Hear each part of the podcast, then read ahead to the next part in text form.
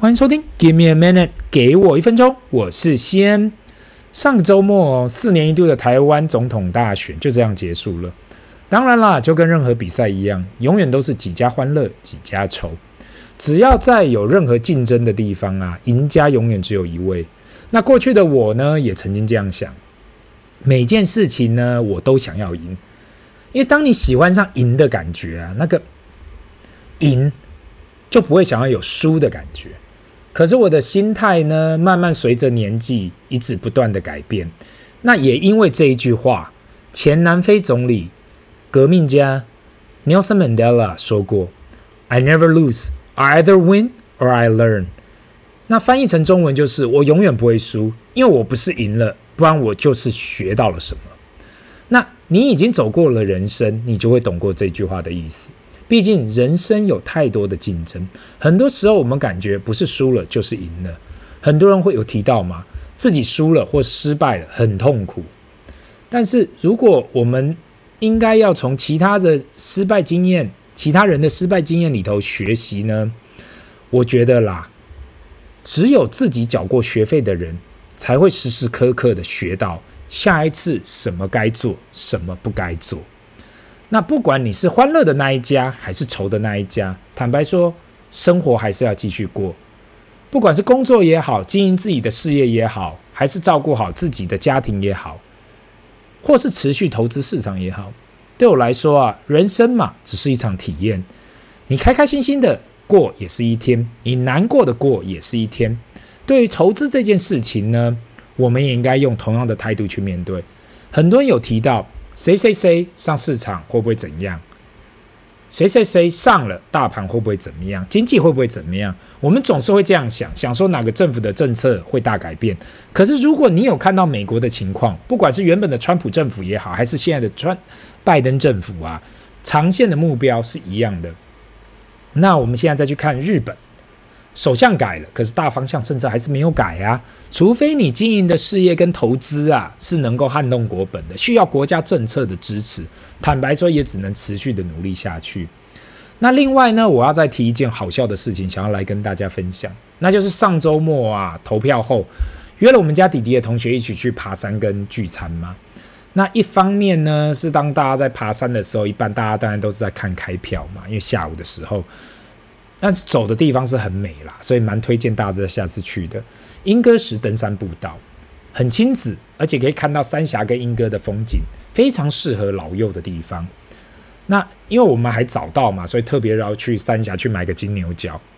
这让我想起有二十来年前金牛角很夯的时候，那时候还需要团购才买得到。现在全台湾都有在卖三峡金牛角，其实已经没有那么稀奇了。但是我每次到三峡附近，还是会想要去买个一盒。顺便也请其他的人弄个伴手礼。那过去呢，都是一大早出发去爬山嘛，然后中午到英歌老街附近聚餐。那这一次因为大家早上都需要去投票，所以改下午出发，晚上在英歌老街用餐。但那可是等到我们到了老街后啊，我终于了解为什么餐厅会一直打电话来说到底有没有要来。原来就跟其他老街一样，到了傍晚大家都准备要打烊了。这时我不免想到啊，奇怪。既然晚上没生意，为什么餐厅还要接我们这一摊？因为除了我们这一大桌，其他就剩两个小桌了。我还记得用完餐后走出去，老街就跟那种西部死城，你知道？如果你有看过那种西部牛仔片，那种晚上那种死城差不多，大家铁门都下来了。原本还想说，哎，吃完饭后逛个老街，看个陶土之类的。那我真的是大错特错了，学个经验嘛。其实就跟其他乡镇一样啦，到了晚上，除了还有夜市，不然就什么都没有。那今天呢，我想要来聊聊有关国泰的零零九二二跟群益的零零九二三这两档 ETF。相信很多人都会在媒体听到嘛，ESG 跟低碳这个话题。过去呢，我曾经提到过，ESG 跟低排碳呐、啊，或是零排碳，未来肯定是每个企业需要需要去满足的话题嘛。那因此呢，可以预见未来大家的经营成本肯定会增加。那在这个话题已经变得那么热的前提下，国泰跟群益在去年年初都不约而同发行了 ESG 加低碳型的市值型 ETF。有关国泰台湾领袖五十啊，零零九二二这一档 ETF，我在 Episode 一四六零零九二二台湾五十二点零版曾经介绍过。也在那一集里面讲了，到底零零九二二跟过去市值型的 ETF，像是我们呃常讲的零零五零及零零六二零八有什么差异？那如果有兴趣的听众呢，可以再回去听一下有关零零九二二的基本资料。那我在这里也稍微简短的介绍一下群益的零零九二三，全名为群益台 ESG 低碳五十。那从名字就可以看得出来，它锁定的就是台湾 ESG 跟低碳的话题嘛。目前的资产规模为新台币一百二十亿，总管理费零点三二 percent。那追踪的指数呢为台湾 ESG 低碳五十指数。那我在这里提到嘛，这算是 ESG 低碳市值型 ETF，但是在群益的网站上面有关这个指数的但书啊，我也想要在这里跟大家分享一下。他提到嘛，本指数成分股聚焦于 ESG 表现优异及碳排密度低之五十档大型龙头股，选入成分股多以碳密度较低之股票为主，因此虽然本指数成分股多为大型龙头股。但跟传统市值型指数在产业配置上仍有些不同，故当呃碳密度低之股票落呃涨幅落后指数时，表现会不如传统市值型指数，反而亦然。那我不知道大家听不听得懂这个意思啊？它的前提就是它的成分股的持股比例会跟传统市值有所差异，那也是看。呃，不同公司的表现嘛，不一定低排碳的公司表现就一定会比较好，所以他也就先在这里讲了。简单来讲嘛，零零九二三追踪最大的五十间公司，可是因为有了低排碳因子在里面，所以对于持股比例也有所差异，跟持股的产业也有所差异。那既然大家对于群益的零零九二三有个基本概念了嘛，就让我们先开始比较一下有关零零九二跟零零九二三这两个的差异。第一呢，我们先来聊聊看管理费。对于投资 ETF 来讲，不管是用哪一种方式，管理费绝对是一个很大的考量。很多所谓的老师会提到嘛，如果投资报酬率够高的话，管理费不会是一个问题。可是呢，当我们忽略了管理费，短时间还没有感觉，长时间来讲，如果过去的 mutual fund 每一年都要内扣两 percent，长线来讲真的很伤。那有提到。群益零零九二三的管理费为零点三二 percent，那国泰的零零九二二为零点二五 percent，所以国泰这方面成本还是比群益还要来得低。国泰呢的零零九二二略胜一筹。第二呢，我们来比较一下市值规模，这两档 ETF 都是去年二到三月陆续成立的，过了将近一年嘛，国泰九二二目前的 AUM 为新台币九十五九十五亿，那群益的零零九二三为新台币一百二十亿。到今天为止呢，群益的零零九二三的资产规模比较大，流动性来讲也会比较好。第三呢，我觉得是非常重要的一点，就是持股的分配，因为不管是零零九二二或是零零九二三，都是持有前五十大的公司嘛，可相对的比例还是有所差异。国泰的零零九二二是从九十档 MSCI 指数选出排碳放量进步幅度大的公司，零零九二三是选出高市值的低排碳的企业。所以剔除了比较多的传统产业，更集中在半导体跟电子产业。那我先来分享一下这两档 ETF 的十大持股，大家可能会比较了解我讲的是什么意思。在国泰的零零九二二的前十大持股分别为：一台积电、二联发科、三鸿海、四台达电、五广达、六富邦、七中信、八兆丰、九日月光、十联电。那反观群益的零零九二三的前十大持股分别为：还是一台积电、二联发科、三联电、四日月光、五鸿海、六联咏、七瑞麟、八创意、九力积电、十台达电。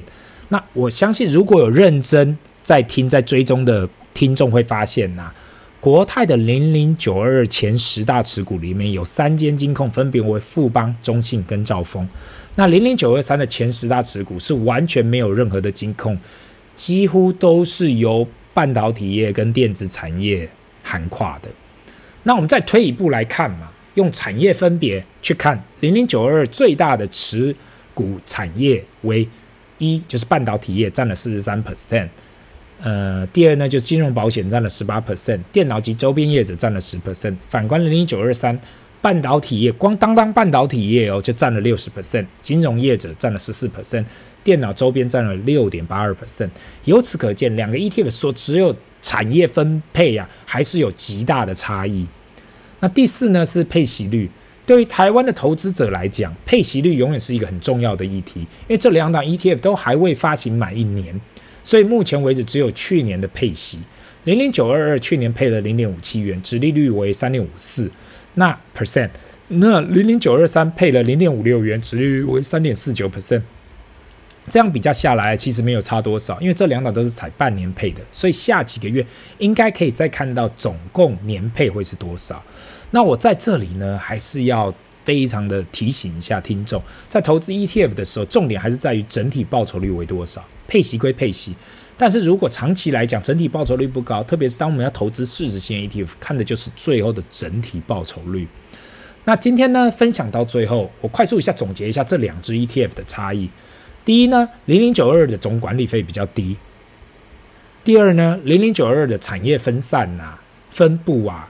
跟零零九二三比是相对分散的，那整体来讲，其实差异性就在于 EH 跟低碳这一块。那对于我来讲呢，市值型的 ETF 是一笔一定要配置的核心持股，不管你是做主动投资、被动投资都一样。我觉得多多少少都要配置一些市值型的 ETF，毕竟你至少有个呃追踪大盘指数的基本的报酬嘛。那过去呢，我都是推荐使用零零五零这样的传统市值型的 ETF 来去做配置。那如果你是才要开始投资的人呢、其实也可以参考一下零零九二二及零零九二三这样纳入 ESG 低碳因子的 ETF 来去做你的核心配置。那今天的分享呢，就到这里，让我们进入 Q&A 的时间。第一个问题。先你好，我想了解一下，如果你投资指数的话，你会去深刻研究指数里面的公司吗？毕竟里面的几大持股深刻影响指数的走向。如果对里面的公司没有研究的话，你不会担心指数的趋势吗？那首先呢，我想要先谢谢这位听众的问题。这个问题其实很好，很多人都会提到嘛。如果我就傻傻的投资指数的话，不了解任何里面的公司动向，可以吗？投资指数真的可以这么傻瓜吗？坦白说，如果你真的不想要去了解任何产业面、经济面、消息面，最好的方式就是投资指数，因为一档指数给你的就是一个国家的整体经济的方向。那前提呀、我希望大家要了解，就是你要投资的这个国家经济指数，经济成长是增长的，这是一个大前提。当经济不断的扩张、不断的成长，指数才有办法一直向上。那你提到，诶，我是否会研究指数里面的公司？说真的啦。如果我没有要去特别去投资特定公司的话，我真的不会研究。毕竟指数里面涵盖那么多间公司，也不太可能去研究那么多。那每个人的时间都非常宝贵，我觉得就让自由经济去处理了。希望以上有帮助到你。那这里是 Give me a minute，给我一分钟，我们下次见，拜。